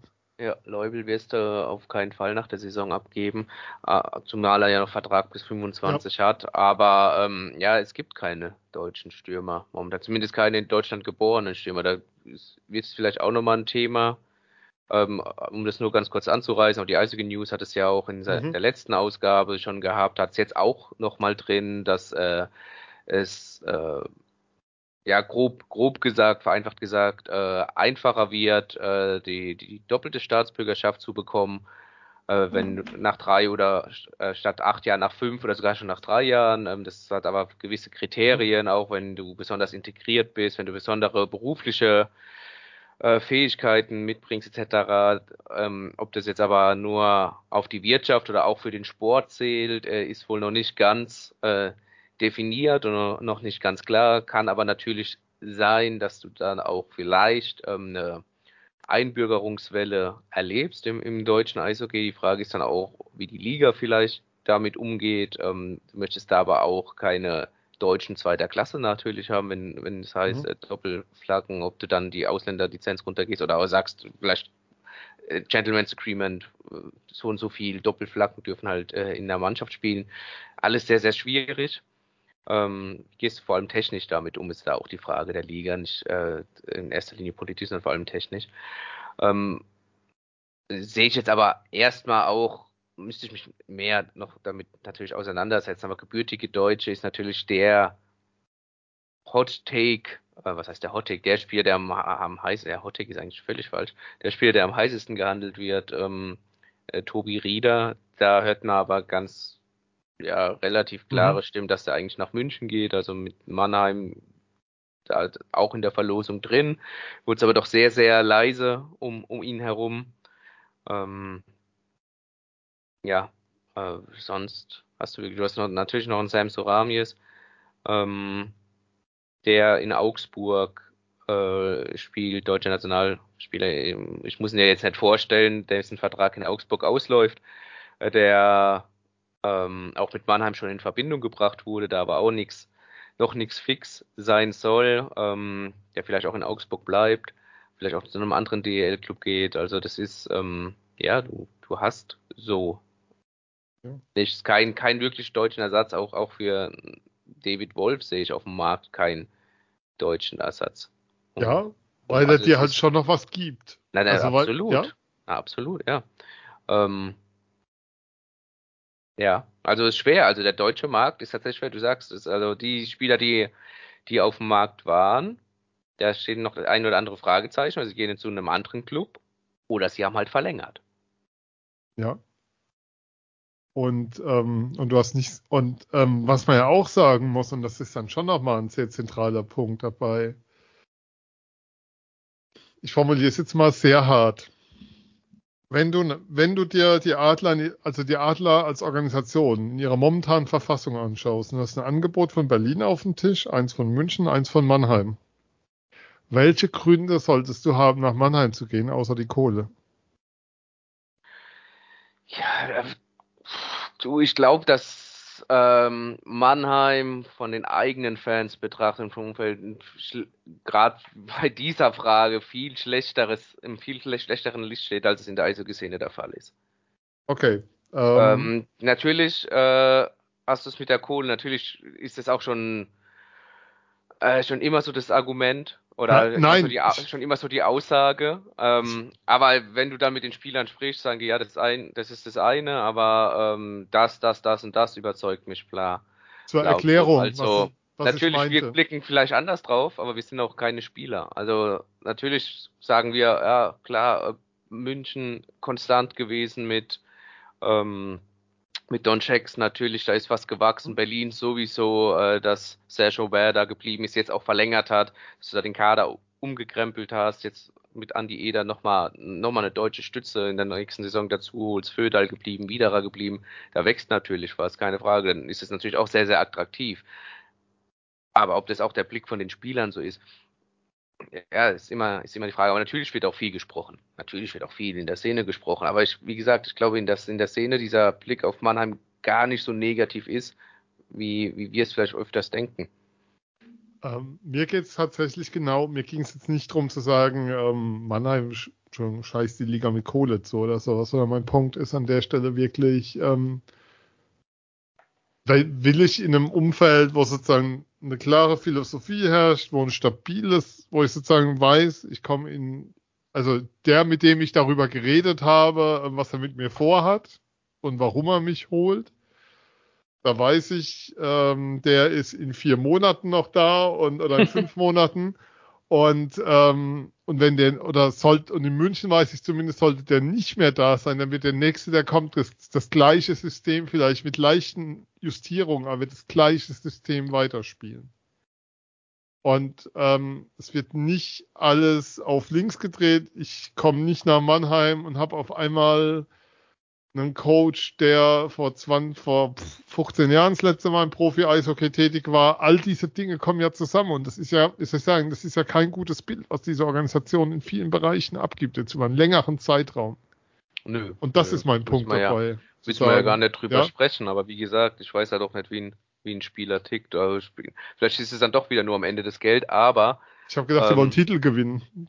Aber ja. wären wir schon nach Bremerhaven? Nein. Ähm, ja, nee, ja. aber dann ist es ja so. Ja. Und das hörst du ja auch immer. Ja, ich komme ja. nach Mannheim oder ich komme nach Berlin oder sonst wo. Dann heißt es ja erstmal nicht, weil hier die geilste Philosophie ist und hier das, äh, das beste, äh, ja, das, äh, was zusammengewachsen ist am besten von, von allen 14 DEL-Teams, sondern äh, weil ich hier die größte Chance habe, äh, den Titel zu gewinnen. Ja, aber, Titel gewinnen. Um, aber dann das, muss doch die Frage aber, sein, sorry. Da nee, muss ich jetzt rein. Ist, und dass das Quatsch ist und dass das kein gutes Bild abgibt von Mannheim oder für Mannheim. Es steht ja außer Frage, dass, dass da Bremerhaven einen besseren Job macht, dass da äh, Berlin einen besseren Job macht, aber München natürlich einen besseren Job macht, mit Titeln hintereinander zu gewinnen. So wie Mannheim das äh, ja, ja, umsetzt, die Philosophie, nennen wir es Philosophie, dann gewinnst du auch mal einen Titel, keine Frage. Aber du gewinnst niemals einen Titel zweimal in Folge, dreimal in Folge, wie ja. das andere Mannschaften, die jetzt schon vorgemacht haben. Dreimal wird, glaube ich, noch ein bisschen schwer. Es ist möglich, aber ähm, ja, aber ich weiß, wie gesagt, ich weiß nicht, ob ein Spieler das genauso sieht. Aber, und das ist doch, ey, ich liebe heute alles da dran. Das ist, wie soll ich sagen, ist ein bisschen, heute gehen wir ein bisschen aus dem Sattel. Aber die Entscheid der Punkt ist doch für mich dann, wenn ich sage, ich gehe nach Mannheim, weil ich habe dort eine größere Chance, einen Titel zu gewinnen, als bei meinem alten Verein warum tue ich dann nicht mehr dafür? Wie, wie, viele Spieler sind in den letzten Jahren nach Mannheim gekommen und sind in Mannheim besser geworden als bei ihrem alten Verein? Wie viele? Verdammte Schatze. Wie viele davon sind es denn gewesen? Also die, die Anzahl der Spieler, die unter dem Niveau spielen, wo sie, wie sie vorher gespielt haben, wo sie in Wolfsburg oder sonst wo waren, kann ich dir, keine Ahnung, zwei, zwei Hände voll auf Anhieb nennen die Anzahl der Spieler, wo du das Gefühl hast, die haben in Mannheim nochmal diesen Schritt nach oben gemacht. Die haben nochmal sozusagen ihre Entwicklung einen weiteren Step genommen. Mhm. Äh, Janik Broske. Ähm. Ja, weil, weil vielleicht dann, du hast, das ist das Paradoxe ist ja, du hast in Mannheim alles, um erfolgreich zu sein, mhm. aber es wird dann vielleicht dann doch nicht, weil es sind doch nicht so die gewachsenen Strukturen da, um es dann in der Praxis, in, der, in die Tat umzusetzen. Um, ähm. und ähm, sonst ist es, ja, sonst kann ich mir es schwerer nicht, ja, eigentlich nicht erklären und das für viele, das hat ja Axel auch mal formuliert, mhm, genau. ähm, dass auch so ein bisschen in Mannheim so das ist, was du in deiner Karriere erreichen kannst in dieser Liga. Natürlich Aber, kannst du auch nach, natürlich kannst du noch nach Berlin oder München oder sonst wo, ähm, ja, eigentlich war es das auch schon, München und Berlin. Ja. Aber ähm, ja, aber das war's. Aber dass du dann ja da nicht dein volles Potenzial abrufst, das ist ja die interessante Frage. Ist es wirklich, dann, dann sind es am Ende diese, diese gewachsenen Strukturen, höchstwahrscheinlich. Ja, und weil halt auch klar ist, ähm, wir kommen wieder, sorry, Leute, dass da draußen, dass wir jetzt gerade schon wieder über München reden, aber als die Adler damals diesen einmal sozusagen alles auf links gedreht haben. München war zu dem Zeitpunkt auch in der Krise. Ähm, Es war aber, was man aus München hört, war Söderholm nie zur Diskussion gestanden, sondern es wäre eher darum gegangen, ob Spieler gehen müssen. Und ich glaube, dass das der große Unterschied ist, zu sagen, wir haben hier ein festes Fundament, wir haben hier eine Philosophie, die wir von der U, was auch immer, bis nach oben durchziehen. Und die ziehen wir durch. Und wenn da ein Spieler nicht reinpasst, dann hat der Spieler ein Problem. Und wenn der Spieler und nicht der Trainer. Und in Mannheim hat immer der Trainer ein Problem, außer er macht sich selber eins wie der letzte Meistercoach. Das ist nochmal ein ganz anderes Thema. Aber in Mannheim ist das schwächste Glied, steht, ist immer der, der Coach. Und wir reden nie über irgendwas anderes. Und wir reden nie darüber, dass wir sagen, wir haben ein Fundament, an das wir glauben und das ist so fest und tief verwurzelt in der Erde und steht so fest da, dass wir daran nicht rütteln, sondern dass wir darauf immer aufbauen. Ich glaube, das ist der große Unterschied. Und wenn du, und wenn du das nicht als Leistungskultur dauerhaft etablierst, wirst du wieder eine Übergangssaison haben, wirst du wieder davon abhängig sein, ob ein Trainer irgendwann mal im März entscheidet, ob er bleibt oder nicht, oder vielleicht auch erst im Mai. Und dann musst du wieder auf die Suche gehen, dann brauchst du vielleicht auch noch einen Manager. Ähm, und solange du das nicht drehst, wieder München, wie lang ist denn, oder, oder gehen wir nach Berlin, wie lang ist denn jetzt ein Richier da? Wie lang ist denn Peter John Lee in der Organisation? Ähm, München, wie lang ist ein Christian Winkler da? Und wir reden natürlich auch darüber, dass sie da sind, weil sie Qualität haben. Wir hatten in Mannheim auch einen sportlichen Leiter sehr lange und der war in Fragen der Qualität weit hinter den Ansprüchen der Organisation, war trotzdem lange da. Aber solange du das nicht hast, werden wir immer wieder drüber reden, warum läuft es denn gerade nicht und warum ähm, kriegen die Spieler schön den Arsch nicht hoch. Ja, ähm, gar keine Frage. Ja, aber das, das ist, ja, das haben wir ja auch schon. Also, äh, ja. Und deswegen ist es ja auch, deswegen ist es ja auch so gefährlich, um da nochmal vielleicht in den äh, nächsten ja. Schritt zu gehen, dass Aikens jetzt sagt, was absolut nicht falsch verstehen, was absolut sein gutes Recht ist, mhm. zu sagen, ich bin hier über in der Nacht- und Nebelaktion hierher gekommen, ich habe das übernommen, weil auch vor allem, weil ich sehr gut befreundet oder gut befreundet mit äh, Daniel Hopp bin und er mich ja, gefragt hat, wo ich mir das vorstellen kann. Also habe ich das gemacht und ähm, ja gar nicht so richtig wusste, was auf ihn zukommt. Jetzt hat er ein Bild davon und jetzt muss er natürlich auch mit seiner Familie sprechen. Zwei Kinder, Familienvater, ähm, geht jetzt auch während der Februarpause für zwei, drei äh, Tage, fliegt er auch nochmal rüber, besucht seine Familie, die war über Weihnachten hier. Also ähm, völlig legitim, das alles abzusprechen, das abzuklären. Aber sollte jetzt mal dieses Szenario eintreten und er sagt im Mai, ich habe, das hat er ja auch gesagt, ähm, ich habe eine Mannschaft hingestellt, ähm, auch mit einer gewissen Philosophie vielleicht, Philosophie, großes Wort, schweres Wort, vielleicht nicht jetzt, was wir uns unter Philosophie vorstellen. Ähm, jetzt, äh, ich habe alles getan, damit dieses Team erfolgreich ist. Jetzt bitte noch, noch ein Trainer, vielleicht sagt er auch schon ein Trainer an der Hand, weißt du, vielleicht hat er auch einen Manager an der Hand. Ähm, keine Ahnung. Und äh, für mich war es das. Ihr könnt mich gerne anrufen, wenn ihr Fragen habt. Vielen Dank. Super gefährlich. Wenn du dann ab Juni, Mai, Juni anfängst, vielleicht, oder ja, dann Trainer und Manager zu suchen. Wir wissen, was passiert ist nach der Saison von Jeff Ward, als er plötzlich äh, wieder in die mhm. NHL gegangen ist, weil er dann ein Angebot hatte, da einen Trainer zu finden. Du hast im Prinzip keiner gefunden. Craig Ireland, super Typ, hat leider nur nicht äh, in der Situation zur Mannschaft gepasst. Ähm, hat es da lang dann Probleme, bis dann Pavel Groß kam, äh, dass es da quasi mehr oder minder matcht. Ähm, dann einen Manager zu finden, auch schwierig. Gerade äh, auch für die DEL finde ich nie immer so einfach, wenn die aber dann beides wegbricht. Wie gesagt, ohne zu wissen, wie die Entscheidung ist, ohne zu wissen, was vielleicht da auch äh, schon angestoßen wird. Aber das ist super gefährlich. Das ist auch gefährlich. Das hat Aikens auch im Interview mit Mannheimer Morgen gesagt. Ähm, wenn er sich mit Spielern unterhält und Beratern, die wollen immer wissen, wer ist nächstes Jahr der Trainer. Ja, klar. Ähm, und da wäre es auch, also es, ich sagen, Matthias Binder war ja beim Düsseldorf-Spiel bei Magenta in der Drittelpause, vorher Akins im Interview, ähm, wo dann nochmal diese Frage kam nach Verbleib und so, und so, wo er genau das gesagt hat, was, was er auch bei euch, was er bei euch im Interview gesagt hat. ähm, was du jetzt auch nochmal wiedergegeben hast, ähm, wo er gesagt hat, wir planen, wir planen mit Dallas Aikens nächstes Jahr. Der hat doch aber, der hat doch noch gesagt, er weiß es noch nicht. Ja, aber wir gehen davon aus, dass er bleibt. Du denkst, was ist denn das für eine Aussage? Also, ähm, das Mindeste wäre doch, ich erinnere mich auch damals an diesen Satz von Daniel Hopp beim, beim ersten Spiel in Schwenningen noch, äh, wo er sagte, wir wollen uns bei Dallas Aikens dafür bewerben, dass er bleibt. Mhm. Ich finde das, ähm, ne, ne, ich finde das nachvollziehbar in der damaligen Situation, weil du hast jemanden bekommen, der letztes Jahr noch NHL gecoacht hat. Das ist keine Selbstverständlichkeit. Wir reden hier schon, wir reden hier über jemanden, der die Edmonton Oilers jahrelang gecoacht hat. Also das ist, ähm, hoch, also allerhöchstes Regal, wo du reingreifen kannst. Und so jemand nach Deutschland zu bekommen, ist, ist nicht normal. Und es wäre auch das Normalste von der Welt, dass er nächstes Jahr wieder in den USA einen Job hat.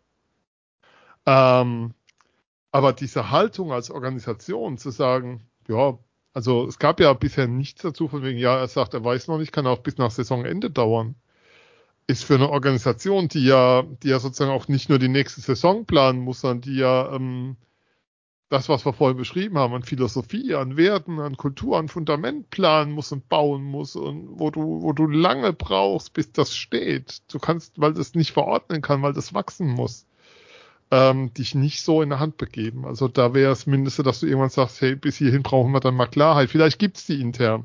Vielleicht gibt's die intern. Ich gehe ehrlicherweise nicht davon aus, weil wenn es anders wäre, könnte man es auch kommunizieren und könnte sich solch unglückliche Auftritte wie den ähm, bei Magenta sparen.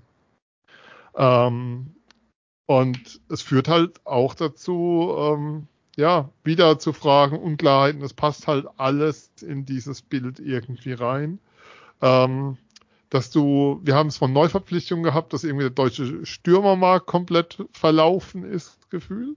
Also, keine Ahnung, vielleicht Karawanken Express alle mit deutschem Pass nach Mannheim. Ähm, Wobei wahrscheinlich machen sie dann irgendwie zusammen 25 Punkte in einer Saison, wenn die dann kommen. Keine, also, ähm, aber es ist ähm, eine Schwierigkeit, die man, die man sich da ähm, reinholt und eine, die, ähm, die dauerhaft nicht sein muss. Ähm, vor allem, also ich habe überhaupt kein Gefühl, in welche Richtung das geht. Hast du eine? So für dich selbst, wo du sagen würdest, das ich denke, also momentan ist mein Gefühl eher, dass es so wird nächstes Jahr oder bist du da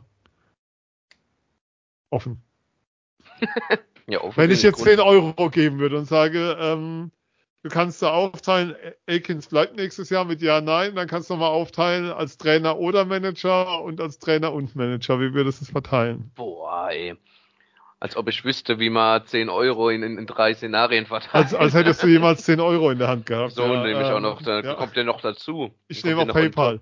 Ähm, ja, also ich halte es für maximal schwierig und mein Gefühl ist eher, dass, dass wir nächstes Jahr jemand anders hier sehen, ähm, aber das ist dann halt wieder sehr, sehr unbefriedigend auf vielen Ebenen und aber es ist ein Gefühl. Ich war, wie gesagt, ähm, vielleicht schwer, schwer einzuschätzen. Aber eine Frage muss ich dann schon nochmal stellen. Daniel Hopp hat gemeint, ähm, wir wollen uns bei Akins bewerben. Und ich stelle mir halt die Frage, ähm, die Zeit, seit die Akins da ist, ähm, reicht die aus, dass er sich eine Bewerbung der Adler verdient hat? Was seitdem passiert ist? Also es wird ja immer so die ganze Zeit so getan, als wäre es eine komplette Entscheidung von Akins. Die Adler würden sich ihm so zu Füßen werfen, jetzt mal im Überzogenen formuliert, und Akins sagt Daumen hoch oder Daumen runter. So nach dem Motto, das ist komplett seine Entscheidung, was passiert nächstes Jahr. Und meine Frage ist einfach, ist die sportliche Bilanz und die Entwicklung und das, was wir sehen, so gut, dass diese Form der Haltung, die die Organisation da einnimmt und die wir in der Diskussion erleben, gerechtfertigt ist? Und da tue ich mir dann wiederum ein bisschen schwer mit. Ja, also tue ich mir auch schwer. Die, die Frage ist natürlich, also sie wären, die Adler wären ja so, jetzt fehlt mir das Wort eigentlich, wäre jetzt nicht professionell eingestellt, wenn sie nicht sich zumindest schon mal umschauen würden und Kontakte pflegen würden, um für den Fall X äh, bereitzustehen. Wenn jetzt natürlich äh, Aikens sagt im Mai, wie schon angesprochen, bis hierhin vielen Dank. Ich habe das Feld soweit bestellt. Jetzt äh, bitte guck, dass ihr die Ernte einfahrt. Ähm, und dann fängst du an, den, den richtigen Bauern, also wirklich jetzt positiv Bauern dafür zu suchen, um nur im, um zu, im Bild zu bleiben. Mhm. Ähm, dann dann wird's aber knapp. Also dann ist es wirklich, äh, ja, äh, dann bist du halt äh, nach wie vor in diesem Strudel gefangen einfach. Du, ich mache auch jedes Jahr einen Podcast mit dem neuen Coach in St. Leon Roth, habe ich kein Problem mit, aber es ist halt irgendwie, es kann nicht das Ziel sein, ja, also wie soll ich sagen, du musst, ich finde, ähm, das, das ist so das Grundthema für eine Organisation mit dem Anspruch, eine der Top-Adressen in Europa zu sein und all das, was, was so dranhängt und ähm, Arena und alles ist mir das zu passiv von der Organisation insgesamt. Also mir, mir ist das zu, ich, wie gesagt, ohne das Wissen, was hinter den Kulissen läuft, wenn sie mir morgen acht Spieler vorstellen, die kommen inklusive Leon Dreiseitel, bin ich, bin, nehme ich alles zurück und werfe mich in den Staub. Aber es ist, ähm, wie soll ich sagen, du hast Gefühl, du bist momentan unglaublich getrieben und liegst da irgendwo auf den Wellen und dann kommt die nächste und schwappt dich dann dahin und du liegst so da als Organisation, guckst dir das alles an und und bist nicht selbst der, der treibt und der, der handelt. Und das ist so mein Thema. Ähm, ich möchte auch nicht verhehlen, ähm, damit, das, damit es klar rüberkommt, dass die Mannschaft unter Akins sehr wohl Fortschritte gemacht hat, dass du Dinge siehst, es wird besser Schlittschuh gelaufen, ist so ein ganz zentraler Punkt. Das Team ist fitter, als es vorher war, auf jeden Fall. Also da haben sie auch während der Saison nochmal zugelegt, das ist auch deutlich. Aber ähm, mir geht es darum, ähm, ich muss es glaube ich einfach nochmal kurz klarstellen, mir geht es darum, ähm, für diese Haltung so nach Motto Akins entscheidet, nach dem Motto Akins entscheidet allein, in welcher Funktion, er, ob er nächstes Jahr hier ist und wenn ja, in welcher Funktion oder welchen Funktionen. Also so überragend sehe ich dann sein Handeln hier nicht, dass das gerechtfertigt wäre. Das ist so für mich der Punkt dabei, weil mir wird das viel zu selbstverständlich hingenommen an der Stelle. Und da habe ich dann schon, schon Bauchschmerzen mit. Ähm, wir haben noch einiges an Fragen bekommen. Also bei Akins wissen wir es beide nicht. Jeder hat so sein Gefühl dafür. Wir haben die Frage bekommen. Ähm, ich gehe noch mal kurz ein bisschen durch. Ähm, soll Marcel Gottsch mehr Verantwortung bekommen? Wie schätzt du es ein? Schwer. Ähm, Marcel Gottsch hat vor der vergangenen Saison mir gegenüber auch geäußert, dass er natürlich früher oder später das Ziel hat, Head Coach zu werden. Er ist aber auch noch gar nicht so lange äh, in dem Geschäft. Also sprich, er war ja noch bis 2020 ja sogar noch Spieler, bis dann ähm, die Pandemie seine Karriere abrupt beendet hat. Ähm, ist junger, noch relativ junger Familienvater. Coach zu sein bedeutet natürlich auch immer viel unterwegs zu sein. Deswegen, äh, er hätte sich bestimmt das vorstellen können, oder Lundskog auch Co-Trainer, nicht nur Development Coach zu sein. War jetzt aber für ihn jetzt auch, glaube ich, kein Riesenbeinbruch, dieser ähm, wieder auf den Posten des Development Coaches zu gehen, der er ja nach wie vor auch inne hat. Ähm, mhm. ähm, weil er auch da einfach gut ist und weil er, ähm, glaube ich, auch sehr viel Spaß daran hat, äh, junge, auch gerade junge Spieler äh, voranzubringen und seine Erfahrungen denen weiterzugeben. Ähm, du hast das Wort Bauchschmerzen gesagt. Ähm, natürlich kann man Marcel Gott irgendwann von der Leine lassen und er muss auch von der Leine gelassen werden und da irgendwo einen Headcoach ähm, Posten annehmen. Aber ich sage auch ganz bewusst irgendwo, weil ich mhm. glaube, mhm. Mannheim äh, ähm, möchte ich ihn auch gar nicht sehen. Nicht, weil er nicht die Qualität dazu hat, sondern weil ich weiß, was vielleicht passieren würde. So wahrscheinlich, dass er das sehr schnell vielleicht auch verbrannt werden würde. Ähm, und das möchte ich für ihn persönlich ehrlich gesagt gar nicht, sondern dass er da seine Erfahrungen, Erfolge auch ähm, ruhig erstmal woanders einfährt. Von daher sollte er jetzt, also ja, sollte er mehr Verantwortung bekommen. Mehr Verantwortung wäre ja dann Head Coach und wie gesagt, aus den besagten Gründen dann eher nein. Ja, nicht. Also nicht in Mannheim, Punkt. Ja. Ähm, bin ich, bin ich, bin ich komplett bei dir. Das ist ja auch ein Thema, was wir irgendwie jedes Jahr gefühlt aufmachen und es gibt immer diese Diskussionen irgendwie um Marcel und ja, es ist, es bleibt halt so eine Chimäre ein Stück weit. Mein, mein Beispiel ist ja immer ähm, äh, Frank Fischelter in Nürnberg, wo der ja sozusagen viele Jahre Erfahrung als Trainer hat, als Cheftrainer, aber ebenso aus dem Nachwuchsbereich und dann da auch erstmal, glaube ich, kräftig Lehrgeld zahlt, auch für den Umgang mit den Spielern, wo er im Nachhinein gesagt hat, er würde Dinge, Dinge anders machen. Ähm, Leon Kawanke wird diese Saison in der NHL bleiben, das ist sicher. Ähm, ja. Die Frage können wir auch relativ knapp beantworten. Ähm, Yannick Proske verlängern auf jeden Fall. Ähm, müssen wir, ist kleine Diskussion. Was für mich aber auch nochmal ein Punkt ist, mit der Verletzung von Yannick Proske fällt dir dann wieder auf, dass ähm, die U23-Regelung die Saison ein bisschen forsch angegangen wurde. Also weiß nicht, ob man Arkadisch Jambor hätte man denn gerne jetzt dann nochmal zurückgehabt im Nachhinein. Wie siehst du das? Das, das, also witzig, ich hätte jetzt gesagt, das Witzige ist ja, witzig ist daran gar nichts. Ähm, aber äh, Aki ist ja natürlich Verteidiger, ne? Ja. Und Verteidigung hast du die Saison verletzungsmäßig keine Probleme gehabt. Ja. Natürlich möchtest du, da komme ich bestimmt noch drauf auf eine Frage, noch einen Verteidiger holen, ähm, mhm. um, um dich ein bisschen auch in Anführungszeichen abzusichern, was für die Tiefe zu machen. Aber ähm, ich, ich weiß es nicht, es ist schon eher im Sturm die Problematik, dass du da vielleicht ähm, ja nicht so auf der U23-Position vielleicht die Qualität hast. Klar, ähm, Pilou hat jetzt im Sturm dann auch ausgeholfen. Pilou hat jetzt gerade an, an dem Wochenende mehr Eiszeit bekommen gegen Iserlohn mhm. und München. Es wirkt für mich so ein bisschen so, ähm, hier hast du deine Chance, nutze sie. Davor hat er nicht so viel Eiszeit bekommen, davor hat er aber auch, muss man ehrlicherweise sagen, nicht so gespielt, dass er jetzt zwingend mehr Eiszeit bekommen mhm. müsste. Ja. Wobei ich aber auch ein, natürlich auch immer ein Fan bin, äh, den jungen Spielern die Eiszeit, also dass sie Fehler machen dürfen einfach und dass Fehler jetzt nicht davon abhängen sollten, ob sie ähm, mehr Eiszeit bekommen oder nicht.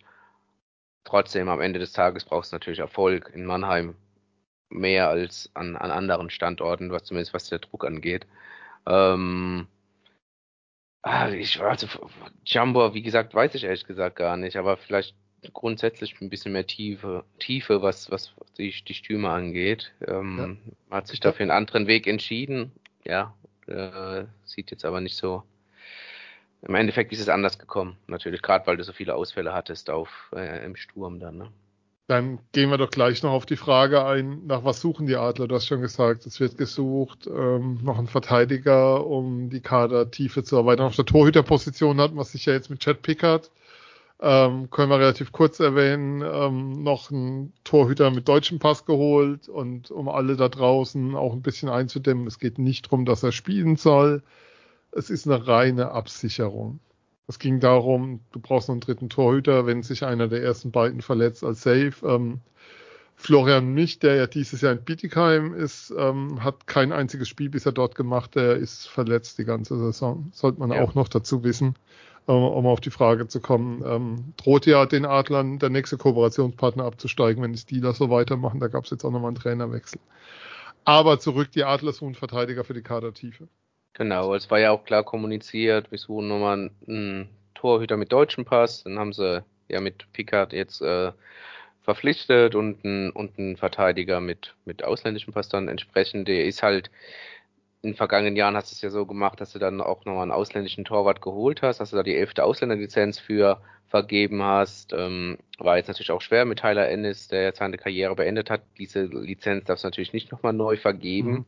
Weil du ihn lizenziert hast. Er hat ja auch Pflichtspiele bestritten. Äh, dann ist diese Lizenz einfach weg.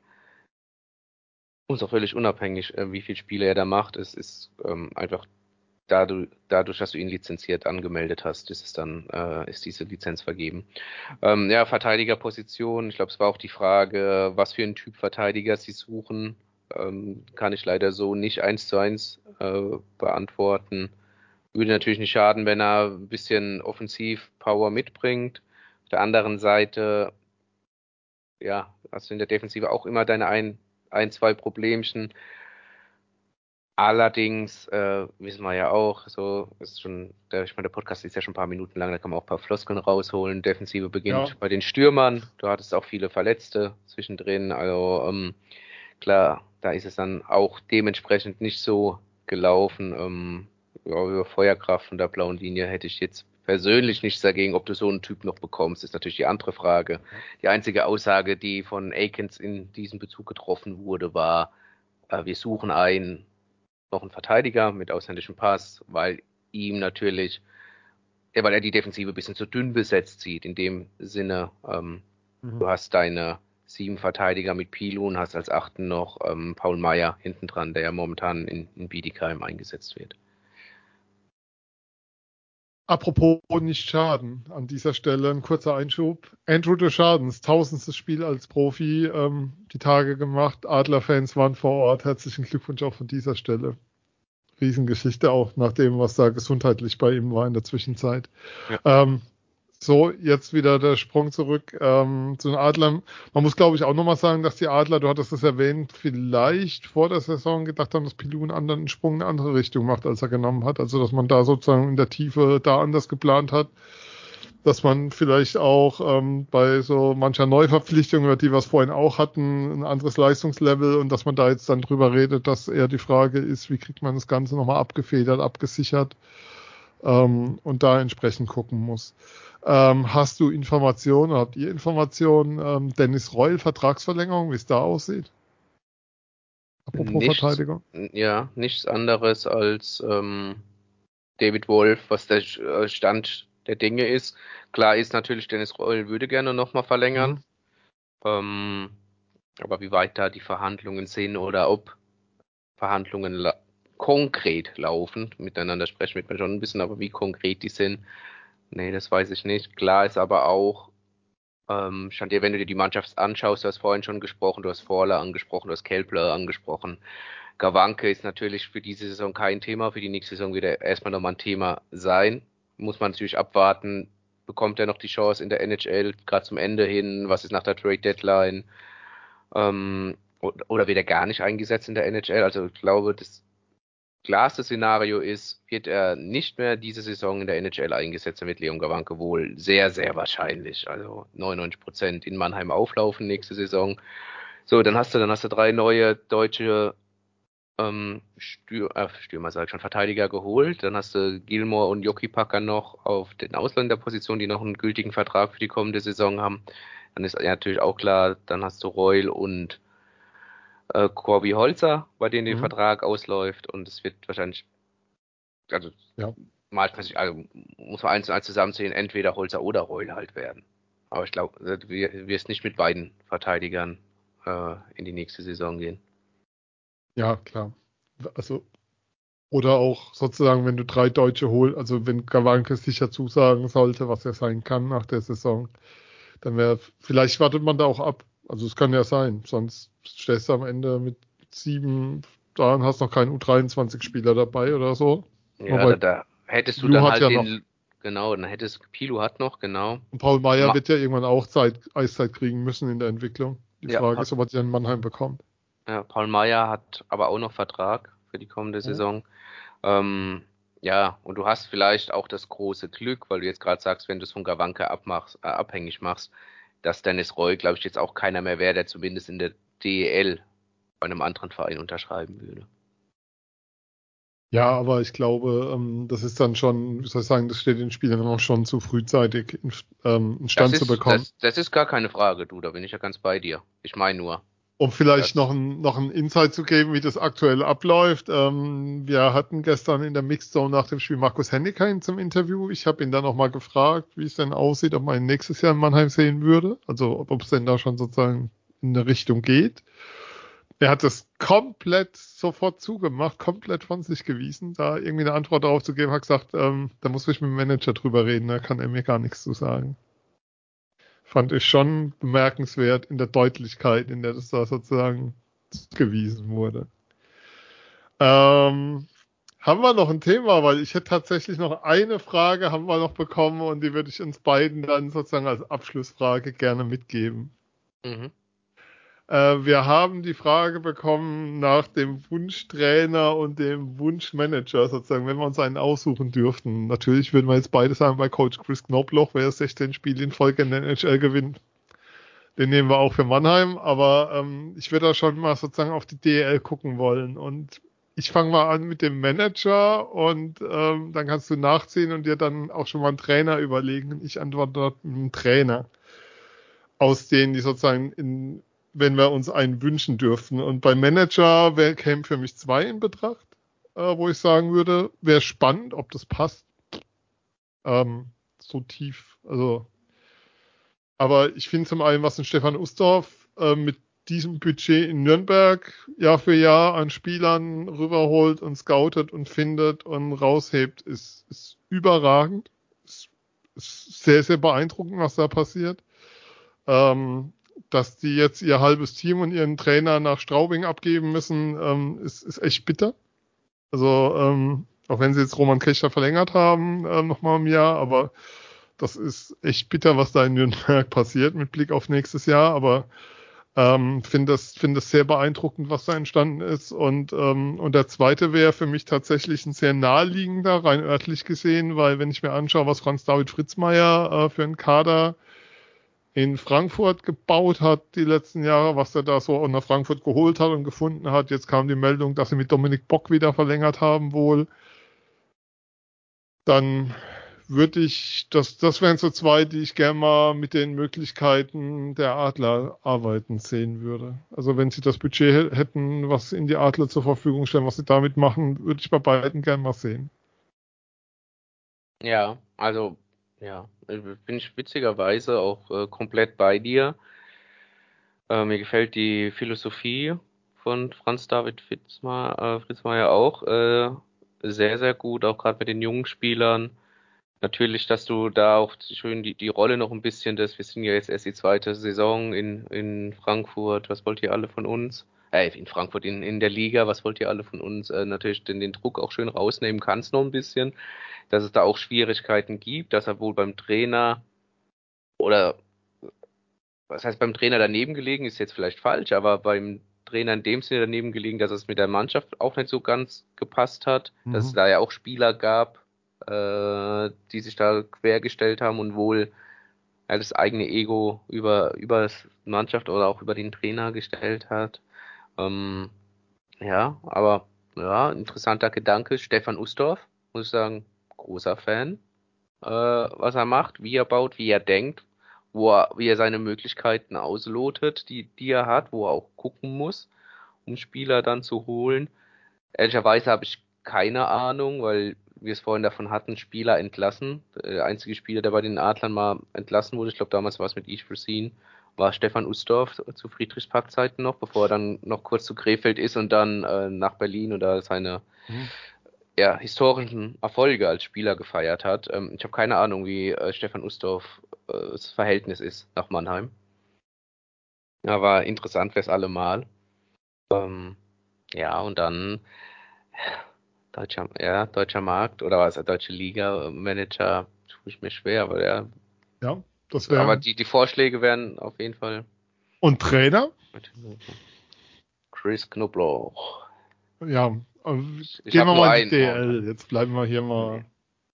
Äh, tatsächlich von der Art und Weise, wie, ge, wie Eishockey gespielt wird, wie auf das Spiel geblickt wird, ähm, und wie wohl auch mit Spielern umgegangen wird, äh, sehe ich da Thomas Popisch schon. Also ich würde Thomas Popisch schon sehr, sehr gerne sehen.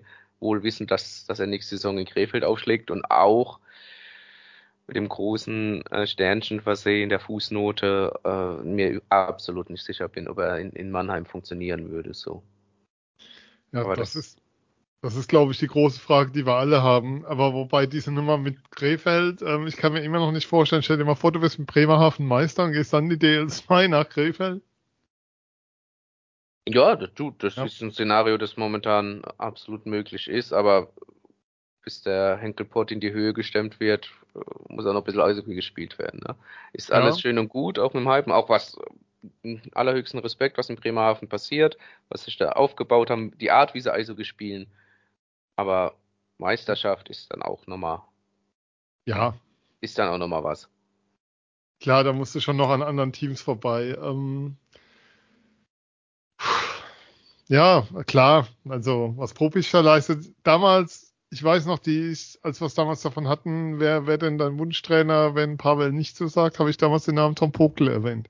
Da hatten wir zwar mhm. noch keine Sendung, aber das war so im privaten Gespräch bei uns, habe ich damals öfters gesagt, wenn es der nicht wird, hätte ich keinen Pokle, weil mir das sehr gut gefällt, was er da in Straubing macht. Ähm, jetzt geht der wohl in die Schweiz. Ähm, ich muss sagen, wer mich echt beeindruckt, und hat ja auch eine Mannheimer Vergangenheit, und zusammen mit Ustorf wäre das auch ein schönes Zeichen Richtung Berlin, ist Steve Walker. Also da muss man natürlich abwarten, erstes Jahr und so, aber wenn ich mir angucke, ähm, wie aktiv sein Team spielt und wie klar du dieses Team erkennst und wie klar da diese Handschrift des Coaches zu erkennen ist, dann wow. Also fürs, fürs erste Jahr als Chefcoach. Also wir reden ja von, wir wissen ja in Mannheim, es ist so mit, mit Trainern, die noch nicht so viele Profistationen hatten, die haben oft, die haben manchmal eine sehr kurze Anwesenheitszeit hier. Mhm. Aber ähm, ja, Steve Walker mit Ustorf zusammen könnte ich mir als ein, als ein stark, als ein gut passendes Duo hier vorstellen. Ohne, ja, ist natürlich, also es ist natürlich gesponnen, Verträge und so weiter, alles, alles ja. entspannt und auch nicht so, aber es war die Frage, wenn ihr euch was wünschen könntet, wie wird das aussehen, ähm, wäre eine, wär eine Kombi, die ich mir sehr gut vorstellen könnte, ja. Hatte mal die sich auch privat gut verstehen. Das ist jetzt keine Grundvoraussetzung, um als Manager ja. und Trainer zu funktionieren, aber es ist sicherlich auch kein Hindernis. Ähm, klar, jetzt mal unabhängig von den Verträgen, diese beide noch besitzen bei ihren jeweiligen Vereinen. Mhm. Aber ähm, ja, Steve Walker durchaus interessant. Ähm, ja, ja. Auch, auch, auch, auch eine schöne Überlegung. Mit schönen Überlegungen haben wir heute ziemlich viel Zeit verbracht hier. Ich gucke gerade mal auf die Uhr, die sagt mittlerweile was von anderthalb Stunden, die wir jetzt miteinander verbracht haben, lieber Phil. Ja. Ja. Ähm, bevor wir uns verabschieden, verweisen wir nochmal auf alle Social Media Kanäle, Blue Sky, Instagram, Facebook, posten wir glaube ich gar nichts mehr außer die Sendung mittlerweile. Ähm, aber ihr könnt uns auch unterstützen unter steady.de slash EiszeitFM, wenn ihr wollt. Ähm, danke nochmal an alle, die hier Fragen geschickt haben. Danke an alle, ähm, die uns da begleiten, ähm, mit denen Spiele viel Spaß machen und ja, und danke an dich für deine Zeit, für deine herausragende Expertise und dass du meine Emotionen heute Abend ein bisschen eingefangen hast. Immer wieder gerne, ähm, aber nichts zu danken, mein Lieber. Ich danke dir die so, deine Solo-Sendung zu den Jungadlern und zu den Gründen, warum das nicht so ist, wie es sein sollte, machen wir dann demnächst mal im Sommer. Die darfst du dann gestalten. Schön. Ihr Lieben, wir sagen, ja, wird großartig. Also das, das wird dann perfekt. Wir sagen vielen, vielen Dank fürs Zuhören. Wir kommen schneller wieder als, als beim letzten Mal. Das ist versprochen. Also vielen, vielen Dank an euch da draußen und wir sind Eiszeit FM. Bis dann. Tschüss. Ciao.